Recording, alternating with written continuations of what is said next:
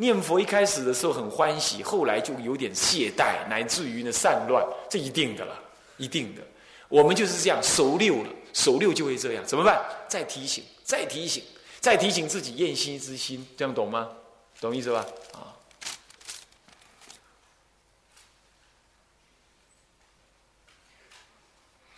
呃，你说你是同龄，你是福建省啊，这个铜铜陵铜陵镇有个那个呃念佛会，但是可是念了很久了，老是不得力，为什么？我跟你讲，在台湾呐，有老尼师，老尼师哦，带人家念佛三十年，不敢讲一句开示。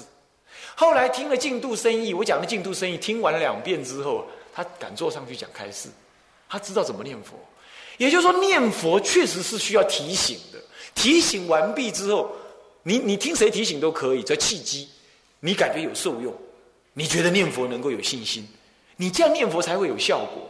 尤其哦，注意，尤其哈，帮人家助念，人家要死了帮助念，有人一去，从南无西方极乐世界，不从阿弥陀佛生经社开始唱。又念了《阿弥陀经》，又在那绕佛七弄八弄，搞了两小时，一句话没开示。我告诉你，这种人，你去帮他助念，搞不好还助念不过，助念不往生。可是你如果一去念佛五分钟，停下来给他开示三分钟、五分钟，讲清楚、说明白，他你帮他助念，你会感觉助念的很顺，一下子就往生了，就死翘翘就去了。为什么会这样？他听进去。所以说念佛是需要开导的，懂吗？我看那样子，他念佛就是没开导，你就请录音带给他听。你说娑婆世界的道场是用那个沙石瓦砾所建的，那么那个极乐世界是用什么东西所建？你倒很会问啊！那我问你，你梦中有没有梦到老虎咬过你？我请问，那只老虎？是哪一只母老虎生它的？你给我答上来，我就回答你。问这种话，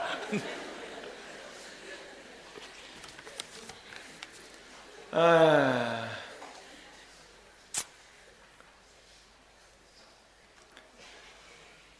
对了，这个问题就是你说到你念佛念得很好，可是呢？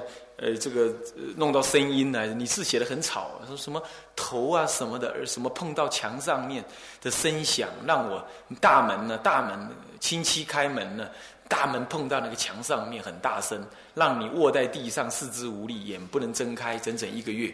我刚刚讲的这是有一点残病，你就用这种办法，那你不要修静功啊，你你你还很正常，放心好了啊，那你能问问这个问题，表示你还很正常。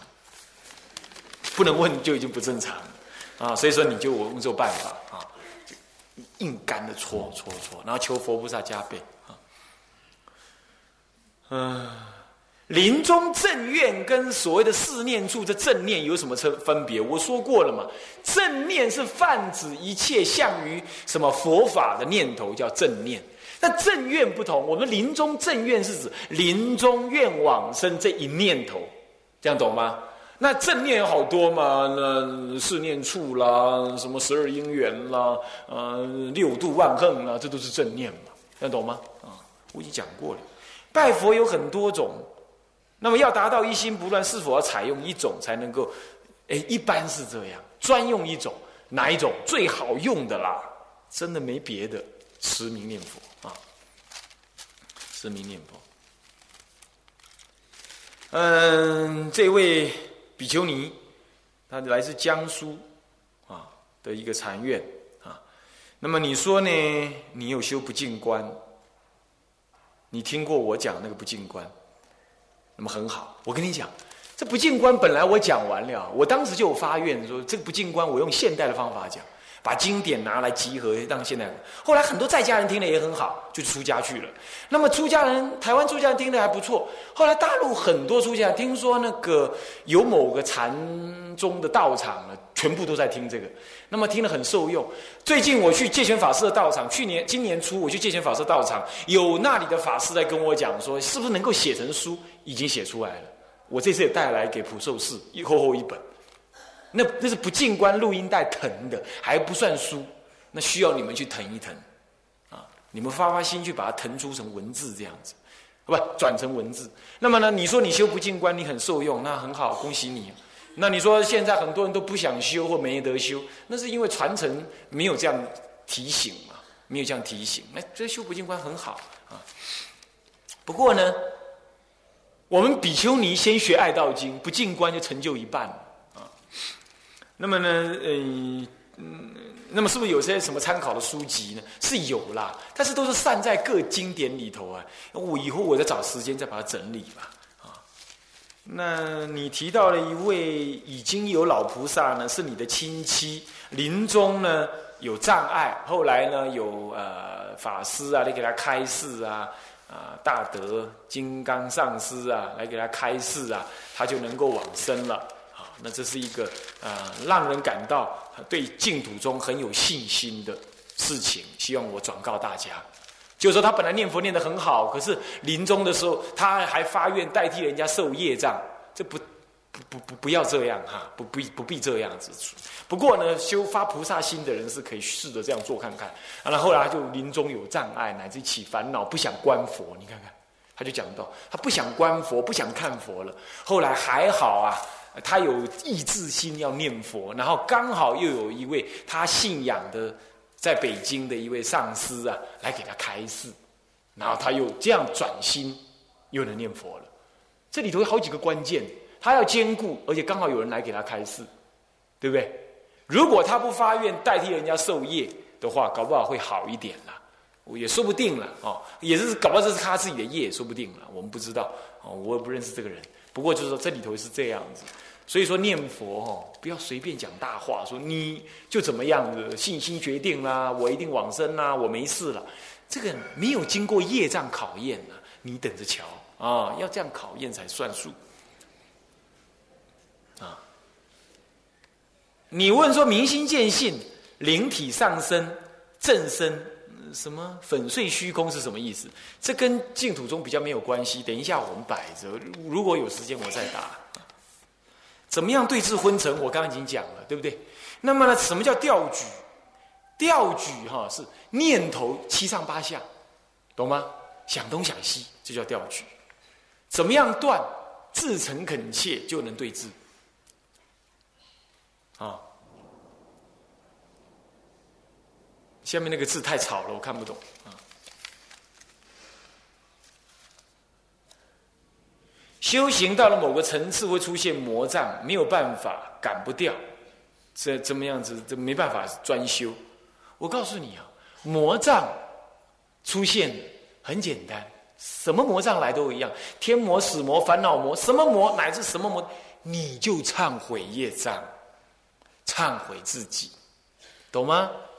忏悔让人像一片草一样。怎么样子几级的台风都吹会吹倒什么呢？大树吹不得。你看过台风吹倒草的没有？没有，懂吗？忏悔就让你自己像一棵小草一样，匍匐在佛前求哀忏悔。业障，业障呢？不敢说原谅你，至少也会看着你呢，给你减轻苦受。我从佛学佛到现在，一直处于混乱迷蒙当中。怎么样走上正法？哎呀，我这几天说的你都没有听进去吗？我不是在叫你走上正法吗？你还迷蒙、混乱。那我现在再说，那又能又又能帮你什么呢？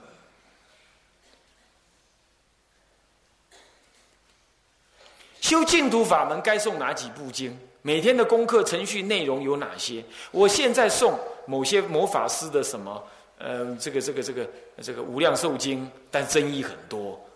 那本经我刚刚已经讲过了哈，你你是可以，很多祖师都说还是遵循古德的，可能比较没有争议。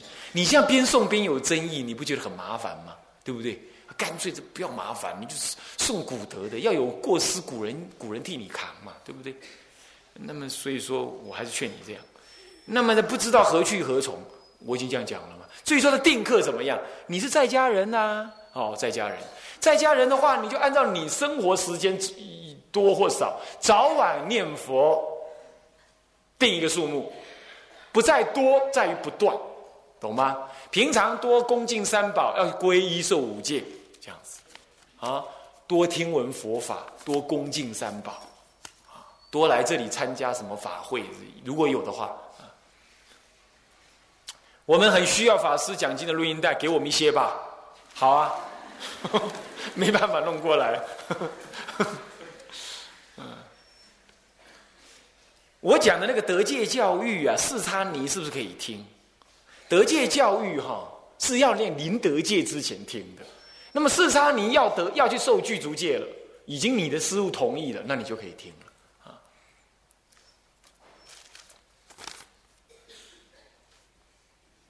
一个人要怎样长成为一个人？这什么问题？你好好吃饭嘛，好好穿衣就长成一个人了，不然怎么长成一个人？老天呐，这什么问题？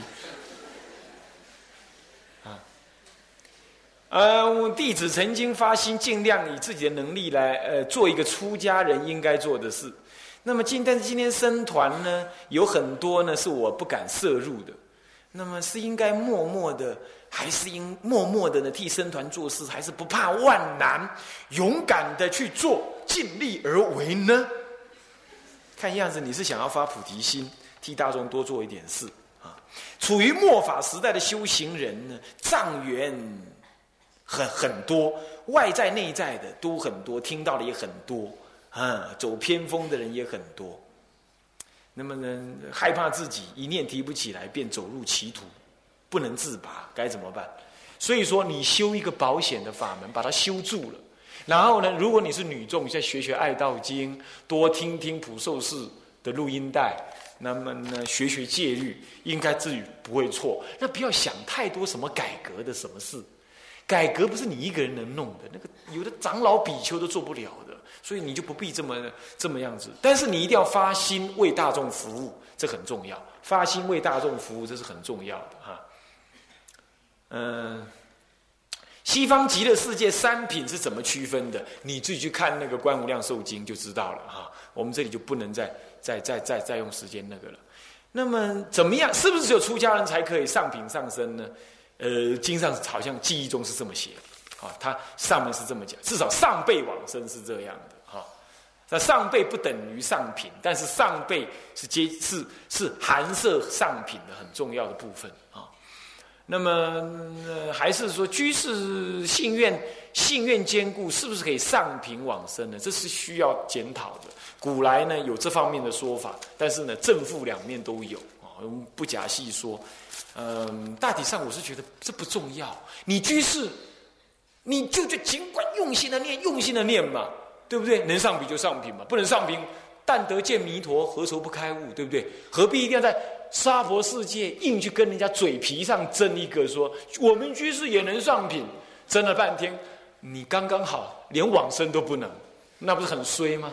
对不对？是不是？所以这个没什么好说的，你就用功去修行就好了嘛。你用功，功不唐捐，该上品你就上品嘛。佛陀不会这样子分别的。来，你们诶，出家人排前面，在家人排后面啊。出家人都去上品，在家人下品。阿弥陀是这样子的吗？那都是你的随心自现的，你自己心修到哪，你就正到哪嘛，是不是这样子啊？哦，所以这这个呢，我想就不必再去。就去担心他了啊！你用功就对了。我出家后感到生前业障很多，听了一些经论，嗯，那么所以说又说就是感觉要忏罪，三年要忏除这个罪。又听提他代子说到说定业是不可转的，那么慈悲开示的到底是定业可不可转？是不是一定要开悟才能才能转定业呢？你看啊，我们放小蒙山的时候有那个灭业障真言，还有地藏菩萨灭定业真言。不要说转了，还能灭。那要是业不能转，不能灭，那古来没有人成佛了。释迦佛曾经一口气杀死五百人，你知道吧？释迦佛曾经一脚踹死他妈妈，你知道吧？在无量劫以前，他这样下地狱的。释迦佛下去去过地狱。去游览过，你知道释迦佛，那这个业是逆罪了，能不能转？他今天老人家都成佛坐在这里了，对不对？你说可不可以转？那是不是要开悟才能转？开悟是一定能转，但是呢，大乘法门里头啊，有特别方便啊。那当你至诚恳切的求哀忏悔，忏到见光见花，这是可以忏。再来，你说我没有哎，那就努力忏，一辈子忏，就一定有好处啊。在家修好还是出家修好？出家修绝对有出家修绝对的好处，但是不能够说因为这样，所以大家都要出家。有人因缘就是在家，懂吗？而且佛门里头确实需要极大部分的在家的护持，所以你不能分好跟不好，看缘，看缘，懂吗？看缘啊。那么呢，如果在家修只受五戒，是否可以往生？可以啊，我不说了吗？你你你造业的人，你临终你信愿坚固，你都能往生，对如果不受诸戒，生活中尊重戒律，严格守戒，是不是？比如说啦，去受一下八关斋戒啦，怎么样？呃，嗯，这样就可以了。你不要这样讲嘛！你嘴里说尊重戒，你又不去受戒，谁晓得你叫尊重戒？我到你家，你躺在那看报纸、喝茶。也不招呼我，我只好离开。等到我要离开的时候，你跟我说：“哎，你不要走啊！”那我就说了：“我说你又不尊重我，你不希望我来啊？没有啊，我的内心非常欢喜你来。你你想我会信吗？我跟你讲，你心想到哪里，你就要做到哪里，言行一致嘛。你不要跟我讲这种美美丽的谎言啊！你说什么？哎，我不用持戒了，我是尊重戒律的。你尊重，你就去持。”你害怕犯吗？经上说，宁可持戒犯戒下地狱，也不要持不持戒升天堂。为什么？持戒就种下解脱因，懂意思吧？哦，更何况在家的五戒不至于太难守啦。你努力守一下，努力守一下，当然还是会犯，还是会犯，找师傅求忏悔就好喽。嗯，不过如果说你还是不方便，那你就守一条戒。两条少分的手，乃至都不行，好，算算算算算了，那你就好好念佛吧，啊，是这样的。不过我们还是劝你多守多受戒，不过呢，受到了五戒、八关斋戒，你就得要稍微停一下，不要一下子就去受菩萨戒，那菩萨戒太强了，有很多内容不是在家人一下子守得来的，你最好先清楚了一下再去受，啊。应该先修行还是先度众生？你想呢？救生员是先跳下去水里头去救人，还是先学会游泳？啊，是不是啊？啊，那你说，那这样我得成佛才能度众生？没有，也不是这么讲。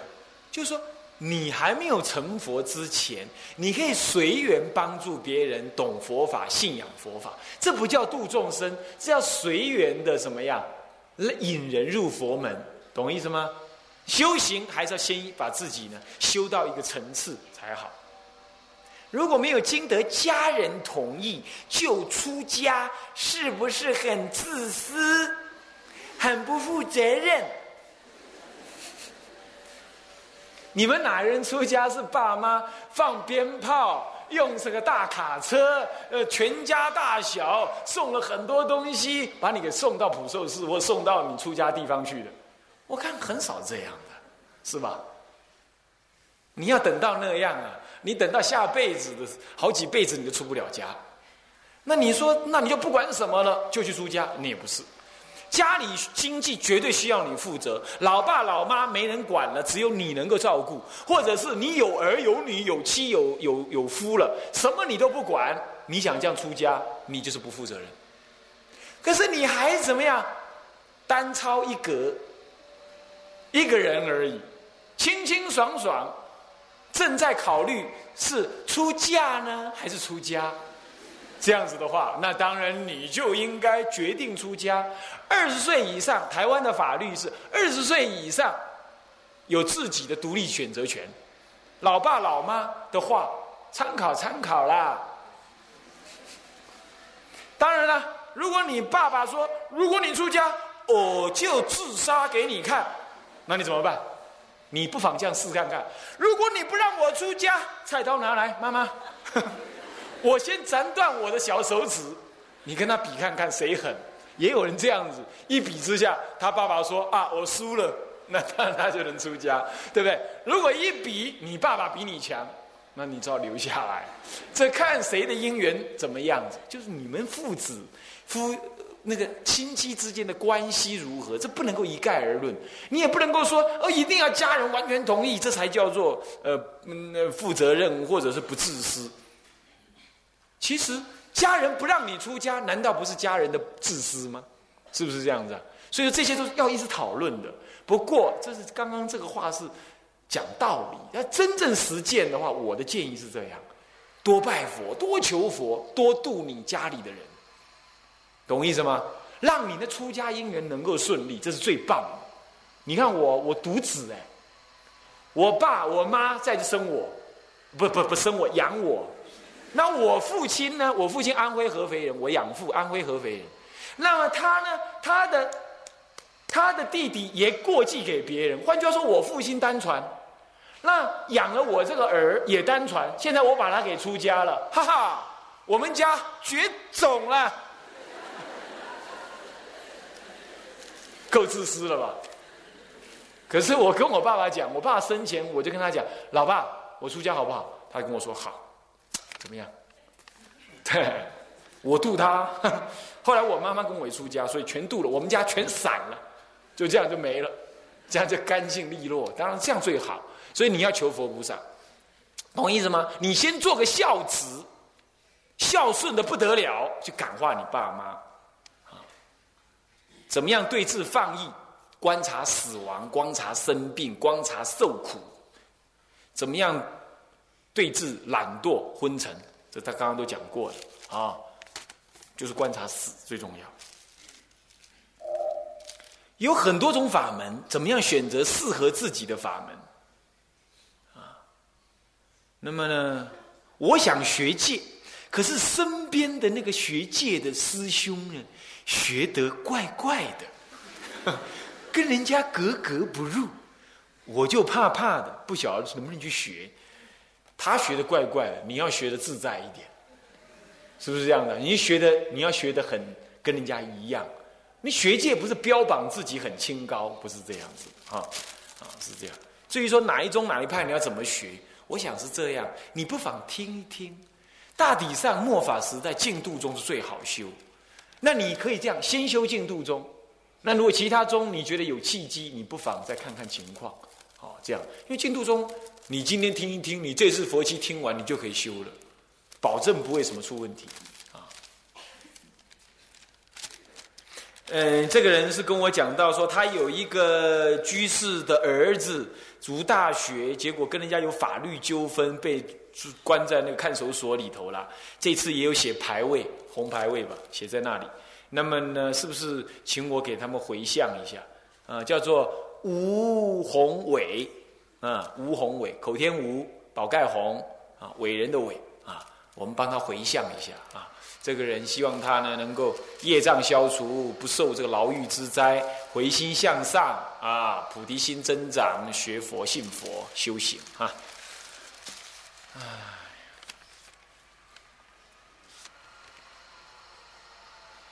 在家菩萨受菩萨戒，不小心犯戒了，破戒，破戒跟犯戒不太一样啊。那么，那么呢？怎么样？该怎么忏悔？去找师父求忏悔啊，对他发漏。专修净土道场，每天呢，我在专修净土道场呢，呃，也也每天还拜占茶忏，也诵人言咒，这样可不可以？只要人家不反对，你也不干扰别人，那可以的。这样对道场是否有影响？就你不要影响别人嘛，好，你不要影响别人，你自己修嘛，啊，呃，静坐的时候呢，心里思念佛，这样子呢，有人说这也是一种打妄想，我想是这样子。对修定或者修参禅的人来讲，那当然是。可是你如果是修净度法门，那你在思维佛的相貌庄严，思维佛的功德，那就是正在念佛，那不叫妄想。懂意思吗？啊，那么你就这样修哈。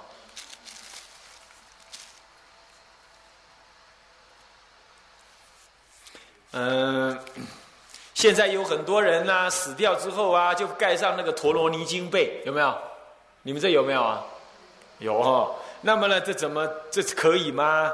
上面有很多经文嘞，咒语哎，这样子会不会让那个出家那个死往生者受到什么干扰？这是从密教里传来的。这民国呃，就是说呃，就是说一九一一年之后，一到一九四九年之间呢，这所谓的你们所谓的民国时代，那个时候就已经有了。好，那个都有这个东西。好，那是密教传过来的，所以大概可以吧。他们很注重这个，那就可以。不过台湾怎么处理呢？是有这样做，那怎么办呢？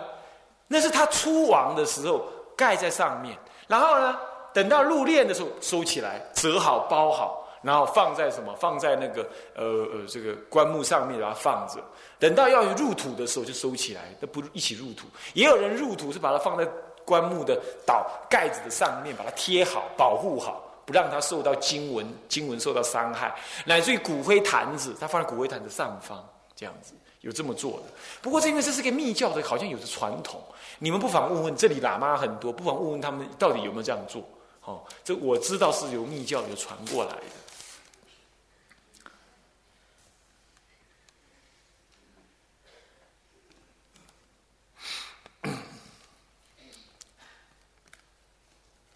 呃，你说在某些地方看到人家超度亡魂的时候啊，烧了很多往生钱，一大包、好几包，这到底管不管用？我常常建议人家现在都不用烧那个往生钱了，烧什么呢？烧阴间信用卡就可以了，或者是阴间提款卡，这样就可以了。这样他怎么花都可以，是不是？我在想是这样子的，烧往生钱哈，我们中国。是有人这么做的。一般讲经的法师大大的呵斥这件事情，我呢，我也一基本不建议人家这么做。但是呢，佛法甚深微妙。我们中国有一位很特别的祖师，他这么干。你们听说过没有？金山活佛听说过没有？听说过没有？听说过没有？你去看看《听金山活佛的传》，里头就有这么一段讲到说，有人在烧那个往生钱的时候烧太快，他烧是这样，烧一张念那个往生咒加持，烧一张念着往生。有人烧太快了，然后他就跟那个旁边人讲：“你看，你看，你烧那么快，那个鬼神都起嗔心了，表示没有用，懂吗？”他这样一张一张慢慢的这样烧，慢慢的持那个咒加持，所以说用到了心力的加持，种种善巧方便呐，那已经都不是一般理解的那个样子。